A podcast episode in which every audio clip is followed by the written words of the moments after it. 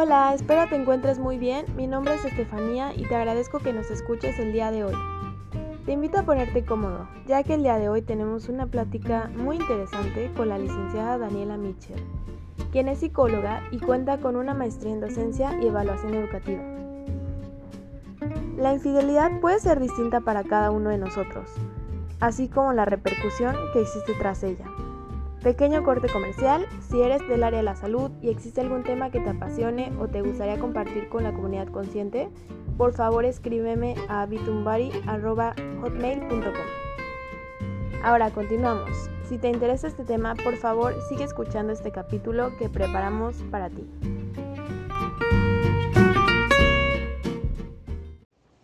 Hola, ¿qué tal? Mi nombre es Daniela Mitchell, soy psicóloga eh, tengo 24 años y soy psicoterapeuta también. Muchas gracias por la invitación, estoy muy contenta de estar aquí con ustedes, eh, impartiendo y brindando conocimiento. A lo mejor es algo que ya conocen, a lo mejor es algo con lo que se están topando ahorita en sus vidas y pueden proyectarse. Eh, a lo mejor es algo que tienen miedo de vivir y entonces me gustaría que pudieran tomar de la mejor manera y que sea de su eh, máximo agrado esta información que les voy a brindar. Muchas gracias. Eh, me gustaría empezar con parte de la definición de lo que es la infidelidad. Y bueno, sabemos que al final la infidelidad es un constructo que se da a nivel social. Por lo tanto, tiene varias definiciones y estas definiciones se basan principalmente en las reglas o condiciones que estipulan precisamente la misma sociedad para darle este significado. Pero creo que la eh, definición más concreta de lo que es infidelidad es eh, como la ruptura, eh, precisamente un contrato o un acuerdo que está implícito o explícito también al mismo tiempo entre una pareja, ¿sí? este tipo pacto que generan al momento de construirse eh, el uno al otro, ya sea como una pareja de noviazgo, como una pareja hasta de freeze, puede ser eh, esos tipos amigos con derechos, eh, esposos o, como una pareja de casados. ese contrato que hacen, que está de una manera muy explícita al, momento de, de, que se va dando de una manera natural, ¿no? y digo, bueno, menciono varios tipos de relaciones de pareja precisamente porque pues cada uno como que estipula sus ciertas necesidades que debe de cubrir, eh, también ciertas eh, mm, condiciones, reglas que se generan entre ellos, este, precisamente para su convivencia, para que esta convivencia sea, pues hasta cierto punto lo más sana, lo más dinámica eh, posible, tanto para uno como para el otro. Es por eso que se llega como que a ese acuerdo por eso me gusta esta palabra, para darle este acuerdo entre que, ok, si yo voy a dar esto, a mí me gustaría que tú me dieras esto, o, o la otra persona contesta, no, sabes que yo no te puedo dar eso, mejor te doy nada más esto, y entonces llegan como que ese acuerdo, ese punto intermedio que al mismo tiempo permite a ellos, una, desarrollarse de, la manera más óptima sin, sin dar menos de lo que prometieron, ¿no? Eh, esa parte de por ejemplo, eh, lo que actualmente se está ocupando como el anillo de promesa y cosas así, es algo eh, hasta cierto punto muy superficial, precisamente porque eh, no está dentro de este acuerdo que estamos generando nosotros como pareja, ¿no? el sentido de que, bueno, en el sentido de que sabemos para qué queremos estar juntos, para qué nos queremos formar juntos, o para qué solamente va a ser por un ratito y en las noches, o, solamente va a ser un ratito y eh, solamente estos días que no estoy con mi, con mi pareja real o que no estoy trabajando o algo por el estilo. Y entonces ese acuerdo no está firmado, obviamente, eh, pues en la extensión de la palabra firmado, pero este, sí en el sentido de que saben hasta cierto punto cuáles son sus roles y sus funciones. ¿sí? Eh, y entonces la infidelidad eh, abarca desde el hecho de que me estoy fallando en esta parte de los roles o las funciones que llevo contigo como mi pareja de noviazgo, de este marido, este novio, mm, amigo con derechos, frío o algo por el estilo.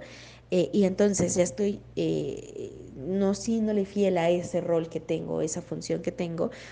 Pero en este sentido también va muy relacionado con involucrar eh, algún otro tipo de relación con una tercera persona, ¿no? Esta, persona, esta tercera persona obviamente puede ser tanto de su mismo sexo, del sexo contrario, este, y qué tanto o el nivel de involucración que se le da a esa persona. Eh, es por eso que también la parte del constructo a nivel social sobre esta definición de la infidelidad se da precisamente también por las experiencias, eh, las, las, características que se le atribuyen a la parte de la infidelidad. Este, en el sentido de que eh, muchas personas, por ejemplo, tienen ciertas condiciones con, con, su relación de pareja y decir, ah, bueno, pues tú puedes coquetearle a, a cualquier persona que pase y mm, aunque lo hagas enfrente de mí no pasa nada, siempre y cuando estés, ¿no? Estés aquí, estés a lo mejor con tus hijos, eh, cuides a tus hijos, juegues con tus hijos y muchas cosas de, eh, más con respecto a la relación familiar, ya como, como esposos. Eh, a lo mejor como novios, ah, bueno, sí, tú puedes hablar con cualquier persona, este, puedes coquetearle, a lo mejor y podrías tener citas con ella, pero siempre y cuando no, no, este, no involucres algo más a nivel sexual, ¿no? O, ah, sí, tú puedes hablarte con cualquier persona, puedes darles caricias, puedes darles besos, pero sin que haya este, esta parte de la relación sexual o coital con la otra persona, a mí no me estaría siendo infiel. Entonces son esas condiciones eh, o características que se le dan a estos acuerdos en la, en la parte de la relación de pareja este, para poder considerarlo como una infidelidad o no. Eh, eso junto con muchos otros factores eh, a nivel historia, antropológicos, biológicos de cada una de las personas. ¿no? en este caso, por ejemplo, yo les voy a hablar de una experiencia como psicóloga eh, tuve una paciente que, por ejemplo, eh, había llegado, o sea, su motivo de consulta eh, principal era por infidelidad de su, de su pareja, ¿no? De su novio de alrededor de nueve años de pareja. y entonces, esta chica eh, decía, bueno, él se justificaba porque llegaron en, una terapia de pareja diciendo que pues siempre habían llevado como que la misma dinámica, ¿no? En el sentido de que él podía hablar con cualquier persona, eh, mujer, eh, podía salir con ellas, podía salir de antro con ellas, podía, este, es más, hasta tener como que esa relación coital con, con cualquier otra persona y que ella no, no se molestaba, ¿no? O sea, que ella dijo por mí, haz lo que quieras, ¿no? Pero que la, en la última ocasión en la que había sucedido esta infidelidad fue con una eh, persona completamente parcial, o sea, no tenía nada que ver con él ni con ella, o sea, se la, sí, fue un encuentro eh, casual en esa ocasión pero que ella lo que más le pedía en, en la cuestión de, de, ser fiel era que él podía tener relaciones coitales con cualquier persona, siempre y cuando no la besara eh, pues en, en, la boca, ¿no? O sea, no tuviera ese, ese beso pasional, como muchos lo conocen, este, con ellas. No podía besarlas en la boca. Podía besarle el cuello, el cachete, las manos, las piernas, los pies, todo lo que quisiera, menos la boca. Y que él, al, o sea, pues sí se le hacía algo intrigante, le causaba como que curiosidad del por qué me dejas todo lo demás, pero no darle, darle un beso a la boca a esta persona, ¿no? O sea, sí es algo tan insignificante en comparación con las relaciones coitales. Y es, ella, eh, dentro de su terapia, eh, mencionó eh, que para ella el beso en la boca era algo muy importante por ciertas características vividas en su infancia que su papá había fallecido cuando ella tenía, no sé, alrededor de 6, 7 años, eh, y que siempre se despedía de su papá con un beso en la boca, o sea, desde siempre, ¿no? Entonces tenía esa, esa mm, pues sí, hábito de que adiós papá y le daba un beso en la boca, ¿no? Hola papá y le daba un beso en la boca, que era alguien importante, alguien eh, significativo para ella y que eh, una vez falleció su papá en, un accidente automovilístico yéndose al trabajo y que precisamente este, este último contacto que tuvo con él fue precisamente ese beso en, en, la boca. Entonces para ella era algo tan, tan importante, tan significativo para ella, que eso no, no lo podía cambiar ¿no? O sea, el hecho de darle un beso a la boca a alguien era porque de verdad era alguien a quien ella quería, o sea, el, significado que se le atribuye al beso en la boca, ¿no? Y era precisamente por, porque se lo había dado, el último que había dado, los primeros que había dado y el último, eran para alguien importante, como su papá.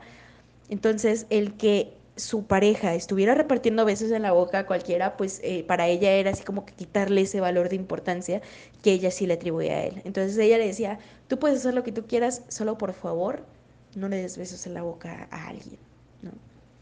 Entonces eh, llegan a, este tipo de terapia de pareja precisamente por esa falta que hizo él, ¿no? Eh, en donde ella obviamente lo vio, eh, lo cachó en, dentro de su aventura eh, y fue precisamente que le dio un beso en la boca a esta chica y fue entonces cuando ella se involucró. ¿no? Porque también tenían esa dinámica de que, ok, tú puedes tener relaciones eh, coitales aquí mismo en mi casa sin problema, no te preocupes, puedo verte, es más, este, no hay ningún problema, como que tenían esa relación muy abierta. Eh, pero en, ese, en esa ocasión para ella sí fue algo muy impactante el ver cómo su pareja, su novio, este, le daba un beso pasional eh, de boca a, otra persona, ¿no? Entonces ahí entonces empezó el conflicto en ella. ¿no? Cuando muchos, por ejemplo, contando este caso, a lo mejor y, dirían, ah, no, pues yo desde el principio eh, diría, no, o sea, no, no puedo estar, eh, o no puedo ser capaz, o no puedo estar preparada para, para ese tipo de cosas. Yo ni siquiera podré decirle a mi pareja, ah, sí, tú puedes hablar con cualquiera, no, o sea, nadie puede hablar con mi pareja, ¿no? Y entonces es esa parte del significado, cómo va cambiando el significado de la infidelidad eh, para cualquier cultura, para cualquier mentalidad, para cualquier tipo de experiencias eh, de cada una de las personas. Es por eso que la infidelidad hasta cierto punto tiene una, tanto ciertos significados y diferentes al mismo tiempo, como al mismo tiempo unos que pueden llegar a relacionarse eh, de, eh, en cuestión de, la comparación que se le puede dar el significado, y otros eh, que se construyen con el día a día, ¿no? Podríamos decir de otro caso, a lo mejor de una chica que tiene su primer pareja, ¿no? Este, adolescente, y que, bueno, el significado de la infidelidad para ella no existe, ¿no? Antes de, eh, de su primer pareja. ¿Por qué? Porque a lo mejor y sí se peleaba con la amiga y ese tipo córtalas y que unías los dos deditos índices y que sí córtalas y ya no vuelves a ser mi amiga, cosas así. Pero el significado como tal de la infidelidad para ella no lo entiende. Más sin embargo, a lo mejor y que si la tía, que ya se divorció, o que si la mamá, o que si la vecina, o algo por el estilo, da este significado de infidelidad y que se le atribuye a cierto género, por ejemplo, el género masculino o femenino, que le diga, no, es que sí, los hombres son esto, o las mujeres siempre son estas, ¿no? Entonces ahí es cuando empiezan a crear este, este significado a partir de lo que escuchan, de lo que ven, de lo que conocen. Y entonces diríamos, este significado pues obviamente tarde o temprano va a tener que cambiar, ¿no? Porque a lo mejor y vive una experiencia y va a decir, no, no es cierto. Esto que me dijeron de lo que es una persona infiel no es nada real, ¿no? Este, no está nada relacionado con lo que es la realidad que yo estoy viviendo. Y entonces este significado cambia. O puede que te quedes toda la vida con ese significado erróneo que escuchaste de alguien más o que viste de alguien más. Entonces, por eso me gusta decir que este significado o, la definición de infidelidad es cambiante, es dinámico, siempre está en ese dinamismo, precisamente porque es algo que se construye por bajo de las experiencias o del contexto social. Eh, bueno, ya dicho esto, eh, pasamos con la siguiente pregunta.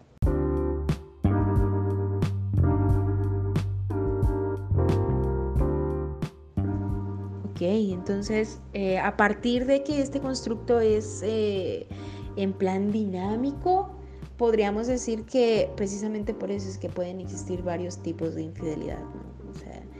es eh, impresionante los tipos de infidelidad que hay precisamente por el tiempo, por el momento, por el lugar, por el espacio, por la persona, por la cantidad, por los niveles.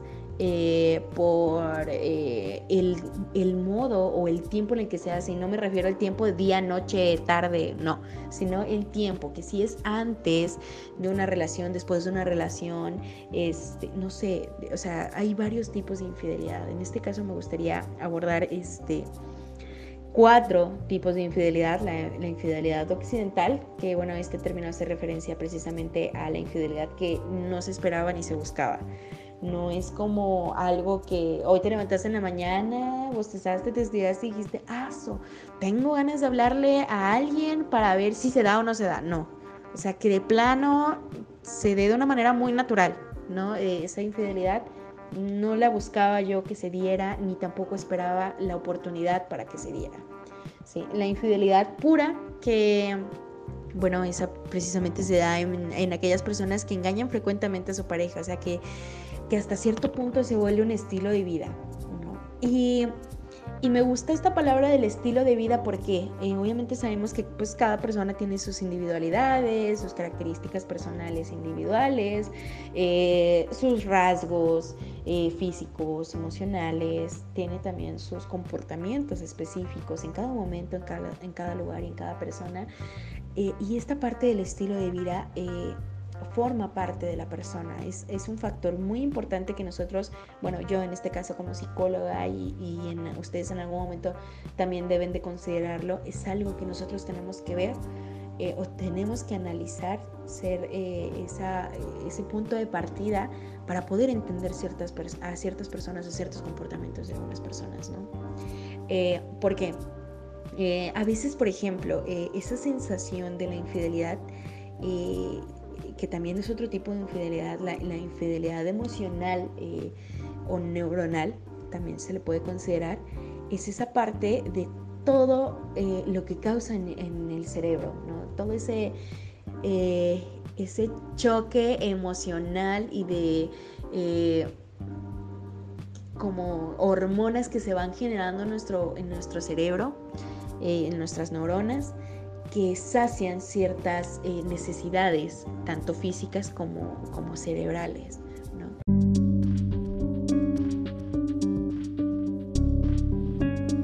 Estos neurotransmisores sacian ciertas necesidades que nosotros tenemos, tanto puede ser a nivel físico como mental, neuronal o cualquier otro tipo de necesidades en nosotros. Eh, y bueno, estas están involucradas con otro tipo de factores eh, en el sentido de que, pues, eh, como una va creando cierta necesidad en otro tipo de factor. ¿No? Por ejemplo, hay algunas personas que somos adictas a la adrenalina, ¿no? Y nos gusta, no sé, este, sentir como que esa, sensación, ese hormigueo o cosquilleo en el estómago, decir, lo estoy haciendo y nadie me está viendo, ¿no? Es más, podría asegurar que muchas personas o algunas de las personas que estamos escuchando este podcast es precisamente por la curiosidad, por el simple hecho del nombre de infidelidad ya como que causa así como que cierta intriga, infidelidad, así como que ah, tengo que escucharlo para para calar a alguien o para hacérselo notar a alguien o algo por el estilo, ¿no? Entonces, eh, esa curiosidad pues nos mata. Eh, y en parte es muchos de los factores o de las cosas por las cuales también se puede llegar a una infidelidad. Esa curiosidad por saber cómo se siente, qué se vive, este, de qué manera me pueden cachar, de qué manera no, cómo lo tengo que ocultar cómo es algo que, acabo de vivir. Ahorita tiene cinco minutos que lo acabo de vivir y tengo ganas de contarlo, ¿no? ¿Por qué? ¿Por qué habrá esa necesidad de contarlo? Entonces, precisamente todo eso se, puede descifrar en algo que se llama neurotransmisores y hormonas cerebrales, ¿no? por ejemplo, el hecho de la infidelidad eh, en algunas personas puede llegar a crear la adrenalina, que era lo que ya mencionaba. Eh, hay personas que son adictas y hay personas que de plano no les gusta para nada. Pero al mismo tiempo esas personas que son adictas a la adrenalina pues pueden canalizarlas en varios tipos de actividades o situaciones en las que pueden sentir esa adrenalina, ¿no? Muchos dicen, ah, pues yo prefiero vivir la adrenalina de esta manera, siendo infiel, teniendo relaciones coitales con otra persona, este, a lo mejor hablando con otra persona, ¿no? No sé si en algún momento a alguien le ha pasado, me imagino que sí, porque todos pasamos por esa edad de la adolescencia, esos 15 años tan gloriosos que nos brinda la vida, que estamos hablando con el crush o con el que creemos que es el amor de nuestra vida y, ay, oye, te ves muy bonita en tu foto y ya sentimos que nos está bajando el cielo, la nube, eh, las estrellas y todo lo que tenga que ver con el cielo. Eh, y ya decimos, no, es que es este hombre ya está enamoradísimo de mí. o al revés, ¿no? De que la chica le dice, ah, es que sí me gustaría salir contigo, sí me gustas, y entonces el chico pues, ya se siente pavorreal porque ya le está diciendo eh, su crush o la persona que le gusta que también es recíproco ese gusto, ¿no? Este, y eso también hasta cierto punto puede causar adrenalina. O cuando ya estamos hablando con alguien que de verdad nos gusta y que ya nos manda mensaje, es más, estamos tan pendientes del teléfono que a veces nada más así prende y ya estamos así viéndolo súper rápido, ¿no? Ah, no, no es ese. Y hasta nos llega un momento en que nos enojamos, ¿no? De que, ay, es mi mamá que si lavé la ropa o que si ya lavé los trastes y yo esperaba el mensaje de este personaje, ¿no? Entonces, eh, esa, esa adrenalina la podríamos canalizar de esa manera. Otros a lo mejor y les gusta ir a Six Flags, a subirse a una montaña rusa o este, no sé, algún otro tipo de juego mecánico. Eh, otros les gusta ciertas adrenalinas, por ejemplo, el jugar con su vida.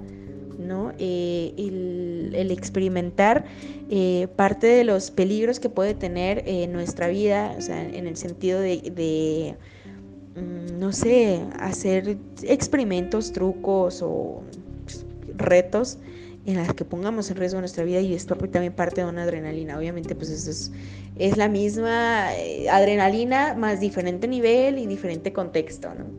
Y otros eh, en la infidelidad, ¿no? Entonces, este, esta parte de, de cómo una persona puede volverse eh, infiel frecuentemente hacia su pareja, pues tiene también que ver mucho con, la parte de los neurotransmisores, que ya en algún otro momento podremos hablar de esta parte a, nivel eh, eh, plasticidad neuronal con respecto a la infidelidad, con mucho gusto.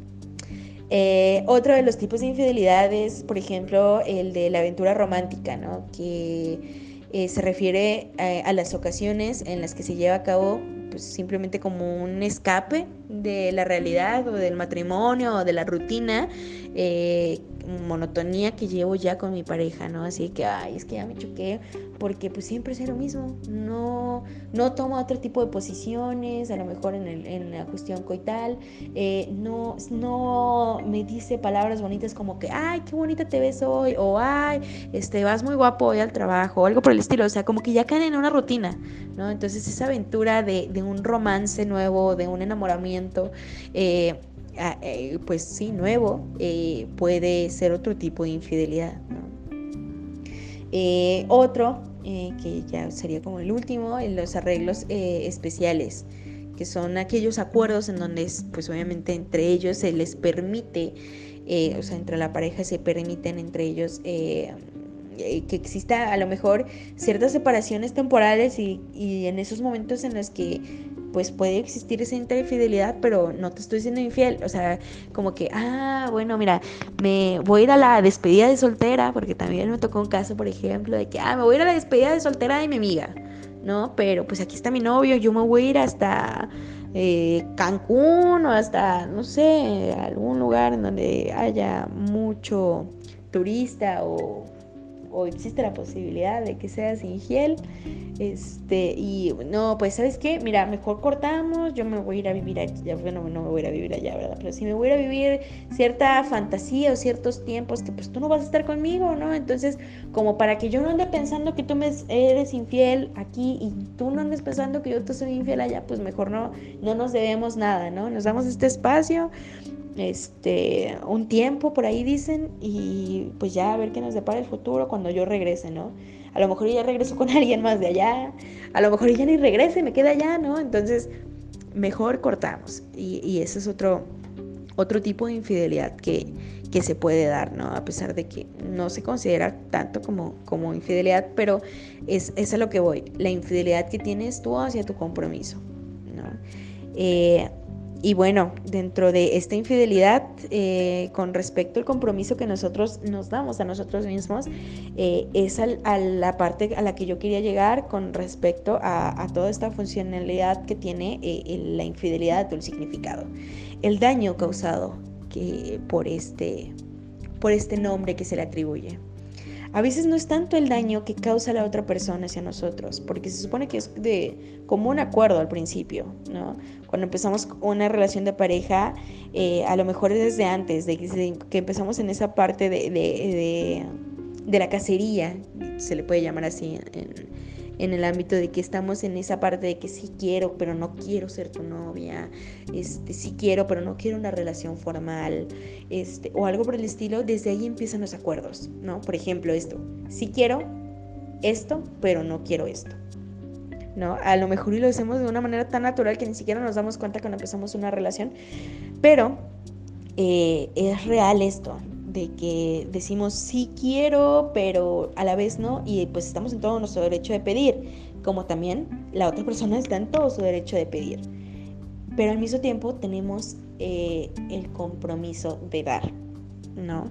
Eh, muchos eh, investigadores con respecto al tema de, la, de las relaciones de pareja lo ven como una tipo de inversión y comparan las relaciones de pareja con una inversión, precisamente porque yo invierto tiempo, invierto dinero, invierto espacio, invierto eh, eh, maneras de ser, comportamientos y muchas otras cosas más con respecto eh, a cómo quiero que tú seas conmigo, cómo quiero que sea nuestra relación.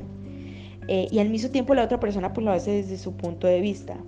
Entonces es como, como invertir en algo que quiero, no sé si me entiendan con respecto a que mm, yo quiero que todos los días eh, me despierte con un mensaje diciéndome buenos días, mi amor.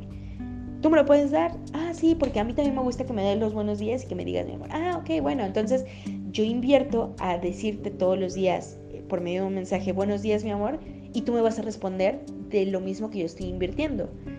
Entonces es un ganar-ganar es un dar y dar y ganar, ganar al mismo tiempo.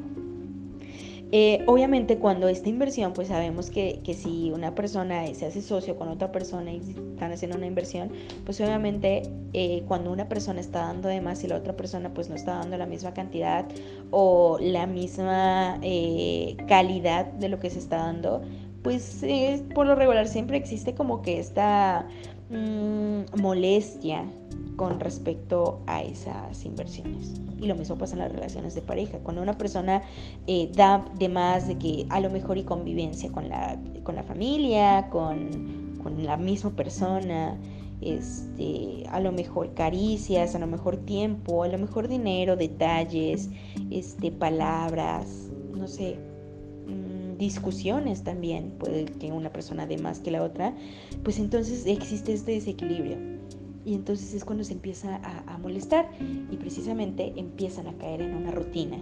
Y entonces esa rutina, pues sabemos que muchas eh, ocasiones llevan a esto que es infidelidad. Pero entonces, desde que nosotros no estamos dando algo que nos estamos comprometiendo, pues empieza la infidelidad. Y entonces, a lo que nos lleva la pregunta del millón, diría por ahí, eh, ¿cuál es el daño de la infidelidad? Eh, y bueno, ustedes podrían contestarme, ah, bueno, pues el daño es que esta persona me engañó con mi mejor amiga, ¿no? Con la prima que se da eh, en estos tiempos. Eh, pero no, o sea, realmente es más el daño que nosotros nos causamos o nos damos a nosotros mismos. por ejemplo, mm, tenía yo un caso de una chica, bueno, no es una chica, es, es ya una mujer adulta que había sido, había estado casada con su pareja eh, y que bueno, esta persona le había sido infiel, ¿no? Con una persona completamente parcial, o sea, X, ¿no? Ella no la conocía, él tampoco, se dio y pues ya, se dio de una manera muy, muy natural. Eh, ella eh, sí tenía el conflicto con que él no le había dicho, ya llevaba en una relación de un año alrededor. Este, y bueno, él la, la, conoció eh, precisamente por un, contacto que habían tenido, así como que llegaron a un lado en específico, eh, creo que tenía algo que ver con una recarga telefónica o algo por el estilo, porque él consiguió en ese momento su teléfono, le mandó un mensaje que estaba muy bonita, que le gustaría pues conocerla más a fondo, ella al principio como que no le hacía caso y después terminó haciéndole caso, eh, ella tenía una hija, él pues no había podido tener hijas con bueno, hijos con, su pareja, porque él no lo quería, pero eh, tenía como que esa eh, necesidad de poder convivir con la hija de esta chica que apenas se había conocido. Entonces, él, por ejemplo, convivía con ella así de que, ah, bueno, su, el esposo de esta persona de, con la que había sido infiel, eh, le había sido, bueno, habían terminado creo que su relación o estaban como que en ese tiempo de pensar si querían seguir estando juntos, entonces ella vivía sola con su hija. Y él pues ya vivía con, pues, con su esposa, ¿no? Entonces eh, cuando él empieza a tener trato con ella, empieza a convivir con ella, empiezan una relación pues de noviazgo, eh, él empieza a convivir con la niña. Entonces empieza a tener la necesidad de, cubrir las necesidades de la niña, ahora sí, eh, de que se levantaba temprano, llegaba a su casa de ella, le hacía el desayuno a la, a la, chica con la que le fue infiel, a su esposa, le hacía el desayuno a la niña, a la niña, llevaba a la niña al kinder, este, y mientras pues la esposa eh, real pues estaba en su casa o estaba trabajando y ella no se enteraba. Esto duró como un año, año y medio.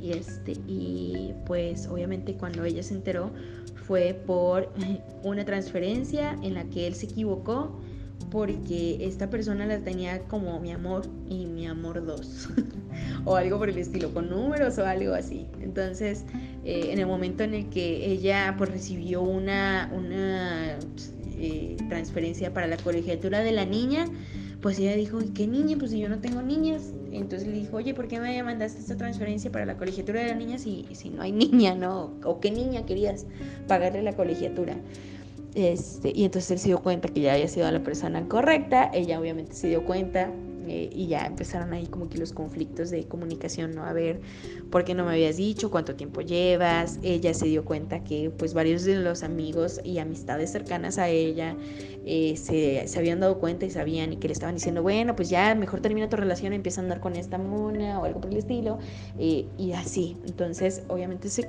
se conflictó muchísimo esa situación y ese momento.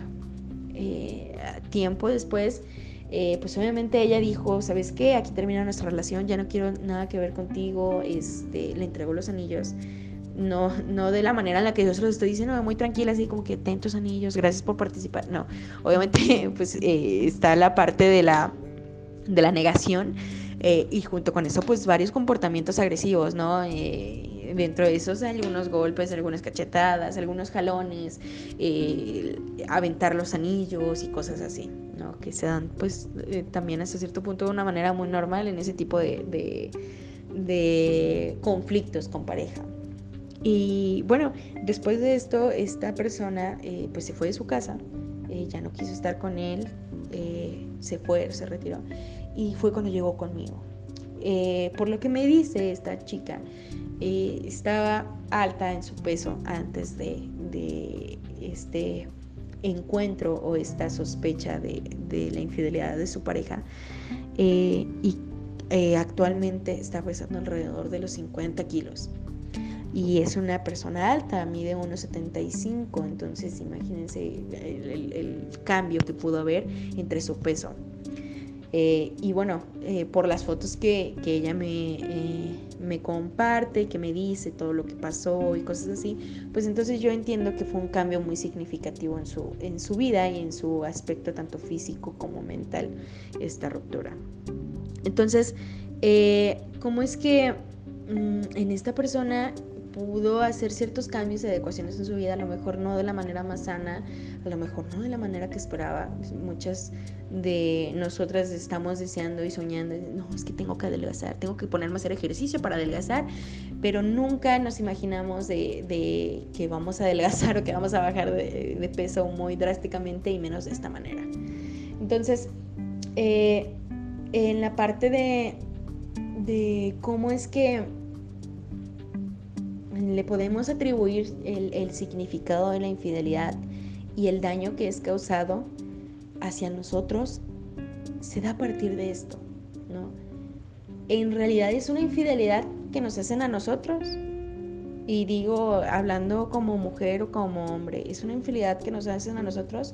¿O es una eh, infidelidad o esa falla, decepción que se le da a las atribuciones que nosotros le dimos a la persona o a las idealizaciones que nosotros le atribuimos a la persona. Porque es muy diferente el significado. Es decir, ¿me está haciendo infiel a mí o me está haciendo infiel a la idealización que yo tenía con él? A lo que yo creía que era él, a lo que yo quería que fuera él. Y es por eso que dije anteriormente lo de la parte de la intervención y de la este, inversión. Con respecto a que yo invierto en lo que yo quiero que tú seas para mí. Entonces estamos idealizando a alguien que quiero para mí, ¿no? Entonces si esta persona hace lo contrario, ¿a quién estaría fallando? ¿A él? ¿A lo que yo creía de él o yo quería de él? ¿O a mí? Y entonces es ahí donde, donde quiero llegar a la parte de la conclusión con respecto a este daño de la infidelidad. Porque realmente, sí, a lo mejor hice este daño a él, pero pues es algo que él quiso hacer en su vida, él quiso experimentar, él quiso, eh, no sé, vivir por primera vez, por segunda, por milésima vez, ¿sí? Pero es su vida, al final él sabe qué es lo que quiere y si lo está haciendo muchas veces es porque está consiguiendo lo que, lo que él quiere, porque le está saliendo o está obteniendo los resultados tal y como él quiere. Y si eso lo atribuimos o le aumentamos ciertos neurotransmisores y plasticidades neuronales para que lo siga haciendo, pues todo él está eh, bien sincronizado a seguirlo haciendo. Y entonces, pues sigue siendo él. Al final, él nos está fallando porque él está haciendo sus necesidades. Él está canalizando qué necesidad tengo y cómo voy a satisfacerla, pues de esta manera. Y entonces está pudiendo reconocer a él mismo y está pudiendo saciar su necesidad él mismo a él. Entonces él nos está fallando. Él nos está fallando a nosotros. Mm, si nos vendió una cara de lo que podía haber sido o, ella a nosotros, pues entonces yo creo que sí, ¿no? Pero al final tiene que ver mucho con nosotros, el nivel de importancia que nosotros le damos a eso. Es decir, para mí eres importante, sí, pero no significa que lo que tú estés haciendo también sea importante para mí, o lo que tú no hagas también sea importante para mí. Si no, pues imagínense, nos desgastaríamos toda nuestra vida en tratar de que la otra persona haga lo que solamente nosotros queremos que haga. Y pues si las mamás no pueden controlar eso de sus hijos, y menos actualmente, con toda la tecnología y dominancia que tiene sobre nosotros eso, y pues obviamente nosotros tampoco de una persona que ya es adulta, ¿no? Entonces a nosotros mm, podríamos ponerle que un 5% sí nos estaría fallando, más otro el, el otro 95% no. Pero ¿a qué le está fallando realmente? a la idealización que nosotros tuvimos de él, a la inversión que nosotros estábamos haciendo en él que queríamos que fuera. ¿Sí? Pero entonces realmente tampoco le está fallando a nada. ¿Por qué? Porque nosotros nos hicimos una idea y ya, vendimos la idea a las demás personas. No, es que mi, mi marido es el, el, mejor del mundo, mi novio es el mejor del mundo, mi novia es la persona más fiel que puede existir en esta vida y se lo vendimos a las demás personas y qué padre, ¿no? Que las demás personas lo reconozcan así. Pero esas personas no le están dando el valor de importancia igual al que yo le estoy dando a él. Sí, entonces eh, está fallando a lo que yo idealicé, a lo que yo quería. Y entonces nos estamos fallando nosotros a nosotros mismos. ¿Por qué queremos esto? Ah, porque estás haciendo una necesidad.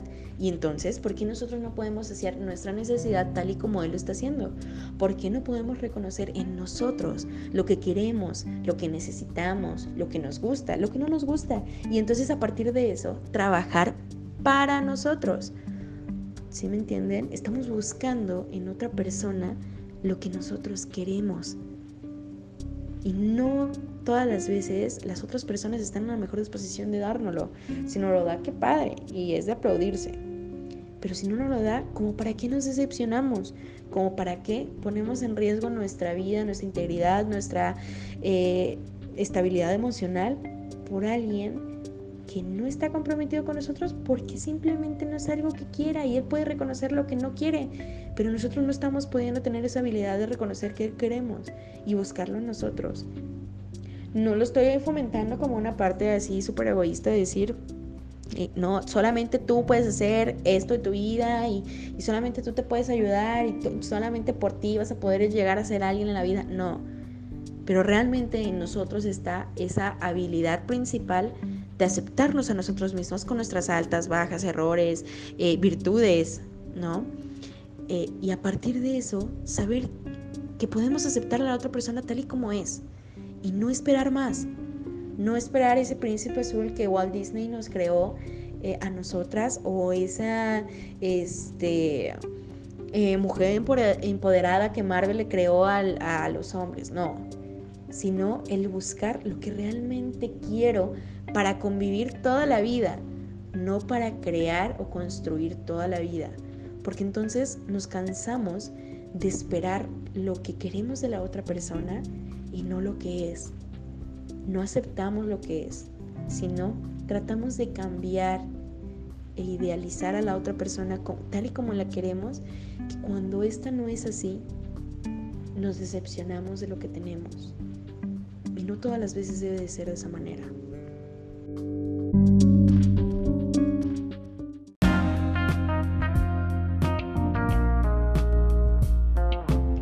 Ahora, con, en relación a todo lo que yo estoy diciendo anteriormente, eh, con respecto también a los tipos de infidelidad, pues obviamente dentro de las clasificaciones de infidelidades se divide en dos partes muy fundamentales que, que son de las que estamos hablando y de que cuesta algo de trabajo poder sintetizarlo, porque obviamente yo sé que también eh, lo pueden escuchar tanto hombres como mujeres este podcast y que se pueden eh, vincular con, con, la información que yo estoy dando, se pueden también este, proyectar con lo que estoy diciendo. Y sí, sí, que bueno, ese es el objetivo. Este, pero eh, la parte de, de, lo que hace la diferencia entre la infidelidad de un varón y la fidelidad de una mujer. Eh, por lo regular, como ya lo dije, todo esto es social. Eh, entendemos que la infidelidad se da más en hombres. ¿Qué atribuciones se le dan? No lo sé. ¿Por qué? No lo sé, pero las estadísticas también lo mencionan. ¿sí? Eh, en el que mm, investigaciones desde hace mucho tiempo y que tienen que ver también hasta otros tipos de contexto o factores como puede ser la religión, la biología, este, la antropología y muchas otras cosas más, con el rol del, hombre, de lo masculino, las necesidades que tenían en, tiempos antepasados este, y, y, las necesidades que tienen actualmente. Obviamente, pues esto ha cambiado, una por la tecnología, por las fechas, por este, los tiempos, el clima también tiene, es, el clima por ejemplo también es un factor muy importante en, en los comportamientos de los humanos, que eso también me gustaría ya abordarlo eh, en, en alguna otra ocasión. Eh, el, factor o el papel importante que tiene el clima para nuestros comportamientos en algunos casos. Eh, también eh, la parte histórico, sociocultural de, en el que está emergido el ser humano y bueno, infinidad de otras cosas y factores en los que sostienen que el varón es infiel por naturaleza y que solo está interesado en diseminar por el mundo, obviamente, sus genes y, trata hasta cierto punto de que estos pues sigan existiendo con tales características.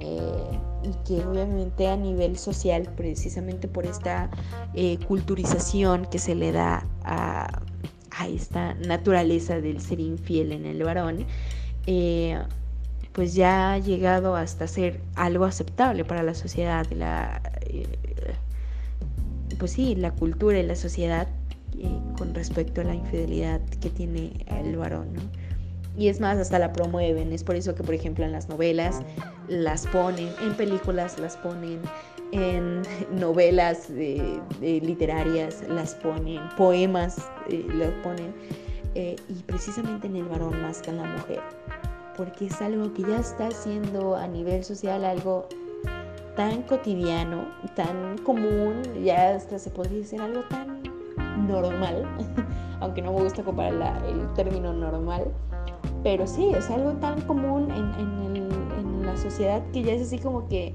hasta lo solapan, no pueden decir, ah, órale, ve, este, hazlo, que no pasa nada, tú vive, experimenta. Eh, y que bueno, esto también eh, va relacionado con, ciertas características que se le atribuyen. Eh, por ejemplo, lo de la parte de las relaciones sexuales o coitales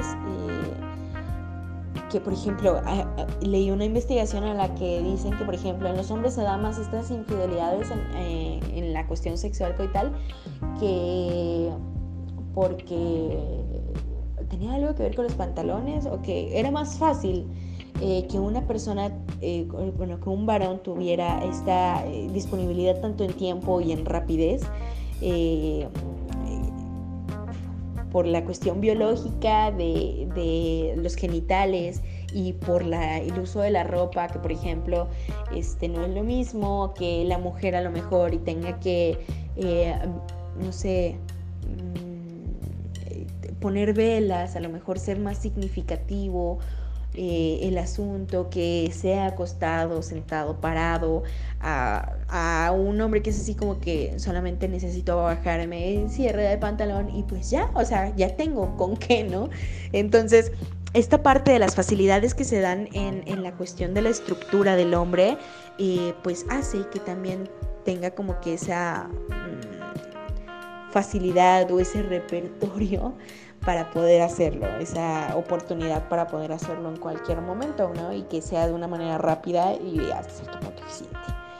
Eh, y bueno, también sabemos que eh, en las estructuras también biológicas del, hombre, eh, la cuestión de la vasocongestión, que bueno, tiene que ver con la circulación, y que bueno, sabemos que el fluido de sangre obviamente también permite cierta temperatura, cierta sensación en nuestro cuerpo que que a todos nos ha pasado, ¿no? Cuando, por ejemplo, a lo mejor estamos con nuestra pareja en intimidad y que empezamos con un beso, con una caricia, eh, con un roce, con, no sé, ciertas características que hace la otra persona para con nosotros, y decimos, no, ya pues ya sabemos para dónde va, ¿no? Y, entonces empezamos a sentir, por ejemplo, ese, ese hormigueo en el estómago, esa eh, sensación de que se te pone la piel de gallina, eh, sensación de frío, a lo mejor esa sensación de querer eh, ir a hacer pipí. También me han comentado muchas, en muchas ocasiones de que esa, esa sensación de querer hacer pipí cuando, cuando sé que va a pasar algo este, con relación a esta cuestión coital, bueno, tiene que ver mucho con la parte de la circulación y, hormonal eh, de nosotros, los seres humanos, ¿no? Este, y bueno, que obviamente se produce con más rapidez en el varón que en la mujer, razón por la cual pues se encuentra hasta cierto punto preparado los hombres para las relaciones en un periodo de corto tiempo y que eso también permite hasta cierto punto entender los diferentes tiempos de cada mm, necesidad que tiene para llegar al clímax el hombre, ¿no? O sea, es, es eh, la vigorosidad en el hombre pues es más rápida que en la mujer, ¿no? O sea, esa sensación, eh, ese, mm, no sé, a lo mejor para llegar a, un orgasmo, a ciertas sensaciones placenteras en el acto coital, es más fácil en un hombre o más rápido en un hombre que en una mujer. Entonces, por lo tanto, se considera que el, que el varón se le atribuye más el significado de la infidelidad, ¿no? Eh, cosa muy contraria, por ejemplo, con las mujeres. Eh, por ejemplo, los hombres antes tenían que salir a cazar para poder conseguir alimentos, ¿no? Este, en la cuestión de los nómadas y cosas así. Entonces, eh, el hecho de que esta persona tuviera que salir de un lugar en donde ya tenía una rutina, una función, un rol, para involucrarse con otras personas, eh, ya involucraba eh, lo que en ese entonces se considera como infidelidad. Y aparte, con la cuestión eh, antropológica, que era lo que yo les, decía con, relación a que mm, tenía como que esta necesidad de, dejar pues hijos regados por todo el mundo para seguir conservando esa, este, ¿cómo se le puede llamar? Mm,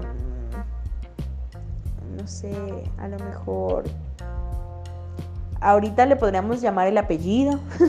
Las personas que tienen un buen apellido, así como que no, me voy a reproducir para que pueda seguir conservando el buen apellido que tengo. En ese entonces a lo mejor y la genética, ¿no? Eh, para que mis hijos eh, sean altos o algo por el estilo. Entonces eh, conservar esa raza que se tenía o esa especie que se tenía, obviamente hablando en esos tiempos, y se siguiera conservando, pues entonces al lugar donde llegaba, pues un lugar donde se reproducía, ¿no? cosa muy contra las mujeres que se tenían que quedar a cuidar, o bueno, en esos tiempos se tenían que, llegar, que quedar a cuidar a los hijos, dar de comer, o sea, ser productivo en la cuestión eh, de la casa, ¿no? del cuidado de ella y de sus hijos. Entonces, pues este contacto con otras personas para poder ser infieles, pues no existe o no existía en ese entonces. Eh, eh, después, obviamente, eh, pues fueron cambiando los tiempos y, por ejemplo, llegaron a existir los cinturones de castidad. Y esos cinturones de castidad, ¿para quién creen que se, que se crearon? Obviamente para las mujeres, ¿no? Porque yo como hombre tenía que irme a la guerra, al campo, a trabajar o algo por el estilo, al, a algún otro lado. Pero así como yo me iba y llegaba a otro lado a hacer mis cosas, pues otros hombres salían de, de su eh, casa aquí a mi casa y pueden llegar a hacer cualquier otra cosa. Entonces, así como que, pues protejo lo mío para que nadie se pueda meter con lo mío y yo sí pueda hacer de las mías, ¿no? Y a lo mejor y se topaban con otra persona que pues pensaba igual. Entonces, eh, eh, tampoco podían llegar a ser eh, infieles en este sentido, ¿no?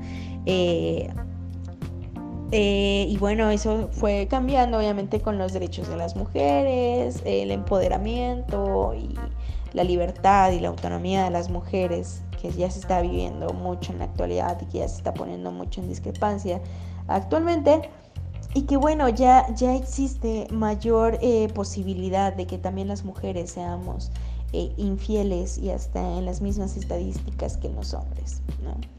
Pero también dentro de esas investigaciones y esas estadísticas eh, se puede contemplar o se puede considerar que las mujeres son infieles. La principal justificación que dan es que suelen ser por amor eh, y que va mucho más alejado de lo que parece ser como algo pasional o sexual.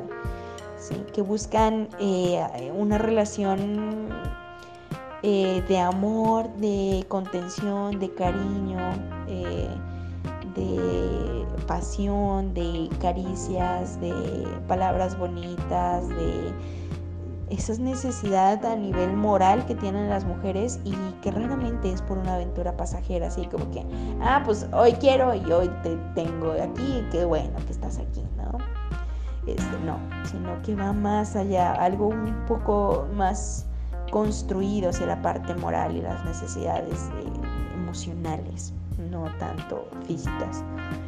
Y que bueno, también eh, otra, otros datos así súper curiosos es de que las edades en donde la infidelidad se da con mayor frecuencia en las mujeres es más elevado que en la de los hombres, ¿no? Que se da entre los 35 y 50 años, que por ejemplo en los 35 años es cuando pues ya llevan cierta relación de casados o eh, cuando, por ejemplo, son solteras todavía y que no planean casarse o que ya están planeando casarse y que dicen, no, pues yo tengo que vivir mi vida loca en estos tres años que me quedan antes de casarme o en este año que me queda de casarme para poder ya decir, maduré en ese aspecto y ya viví lo que tenía que vivir y no volver a hacerlo en mi vida, ¿no? Eh, o entre los 40 y 50 años que empiezan la parte de cuestiones de divorcio a lo mejor, de los 50, por ejemplo, la, la viudez, ¿no?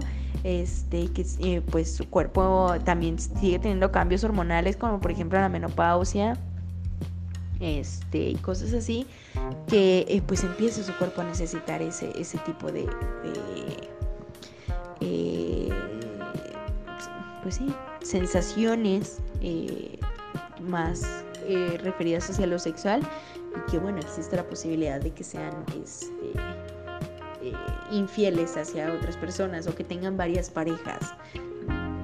Eh, y bueno, entonces eh, podríamos considerar a partir de esto de que a diferencia de, los varones, las mujeres van más hacia la fantasía que suelen aparecer eh, en ciertos tiempos de la etapa de enamoramiento, así decir, ay, es que esta persona todos los días me dice que me veo muy bonita, o todos los días me manda una flor, o todos los días me mandan un desayuno, y entonces estamos con esa parte moral, esa parte más eh, hacia lo emocional, y los hombres es así como que, ah, pues esta mona se ve muy bien, ¿no? O este, está muy, no sé, gustona o caderona o tiene muy bonito cuerpo. Obviamente con, no, con estos comentarios, ¿no? A lo mejor con otro tipo de comentarios, pero cómo es que se presta eh, la diferencia entre, la, entre las infidelidades entre hombre y mujer.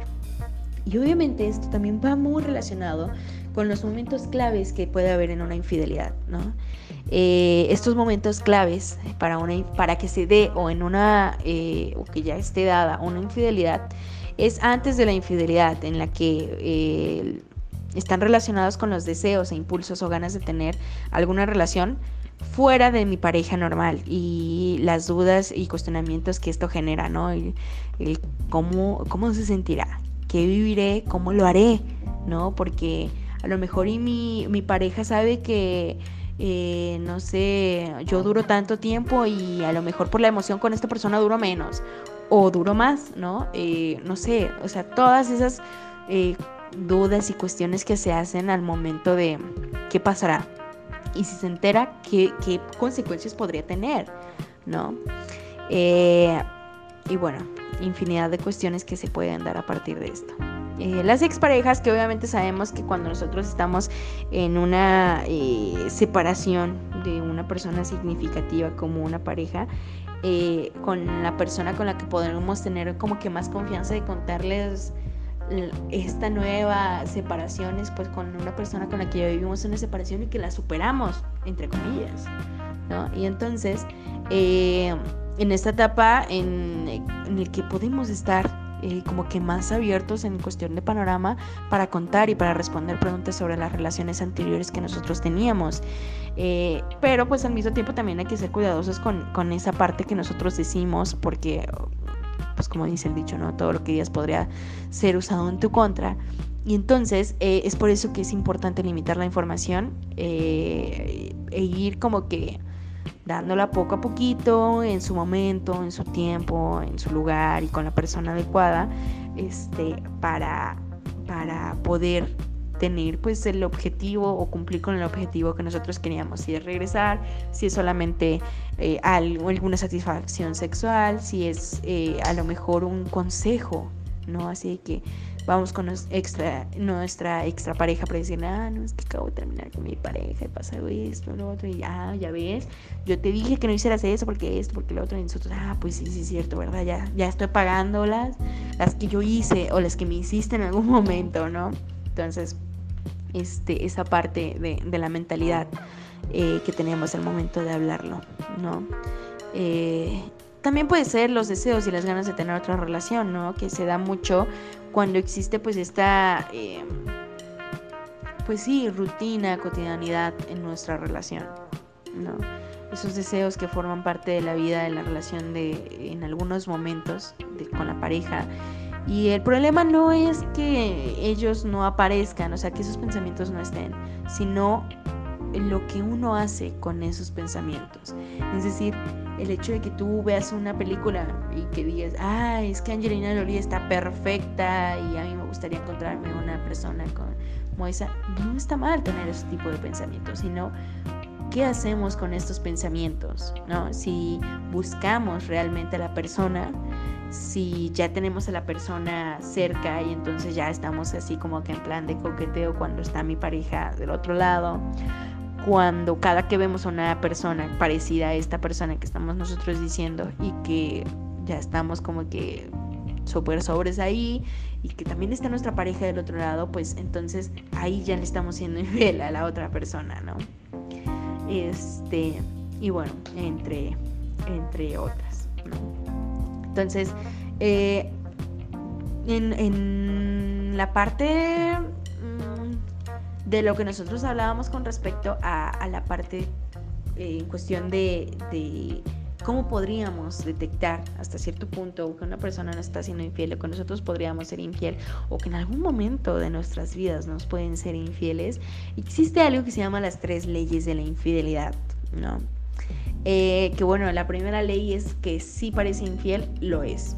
O sea, si tú estás viendo que una persona así, por sus rasgos físicos, por cómo se comporta, por cómo habla, para esas personas que nos consideramos brujas, y que podemos leer las manos de, los, de otras personas o que solamente con el comportamiento podemos detectar que, cuáles son sus males o, o peores de la otra persona. Ah, bueno, si tú crees que es infiel, lo es, definitivamente. ¿Sale? Esa es la primera ley.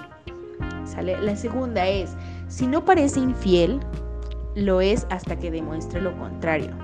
O sea, si, si tú dices, no, es que este, este chico o esta chica no, no se ve infiel, se ve que de plano es una persona que se entrega al 100%, que eh, le gusta la verdad, que le gusta la sinceridad, eh, mm, la lealtad, cosas así. Ah, bueno, es infiel hasta que demuestre lo contrario. ¿Sale?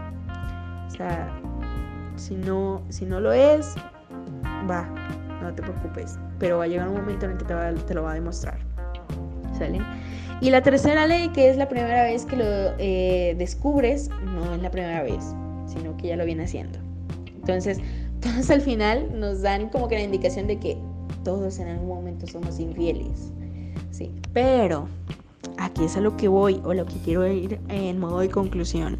Sí, todos en esta vida somos infieles, pero somos infieles a lo que nosotros construimos en otras personas, a lo que nosotros construimos de otras personas y a lo que nosotros creemos que somos de nosotros mismos y que no somos nada comparado a lo que en realidad somos. ¿Sí? Entonces, me soy infiel a mí y eso me causa daño. Soy infiel a otra persona y eso le causa daño a la otra persona y al mismo tiempo me causa daño a mí.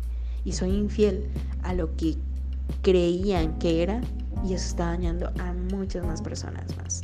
Entonces, eh, con respecto al, daño que causa la infidelidad, pues entendemos que es suficiente el daño y que no nada más cae en la persona a la que creemos que le estamos engañando, a la persona con la que tenemos nuestra relación de pareja. ¿no? Esto va más allá de, de lo que puede este, llegar a ser solamente una infidelidad de pareja y lo principal, que es a lo, a lo que quiero llegar y lo que vayan construyendo ustedes mismos. Eh, el que te está haciendo infiel a ti mismo. El que la infidelidad te está dañando más a ti que a la otra persona. Por lo tanto, tienes que ser un poco más reflexivo en lo que estás haciendo y cómo lo estás haciendo. ¿sí? Eh, no, no tratar de aparentar lo que no eres eh, o lo que eres y que estás eh, encapsulado en no mostrarlo.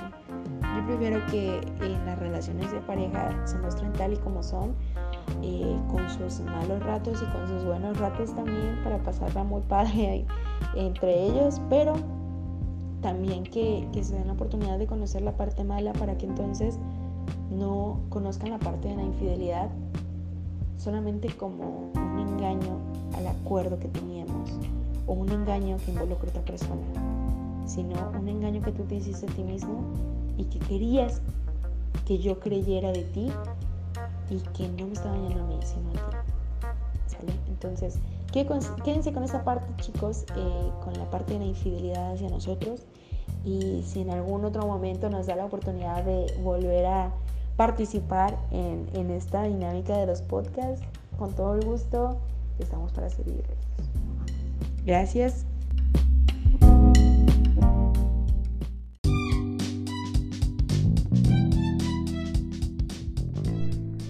Qué interesante las leyes de la infidelidad.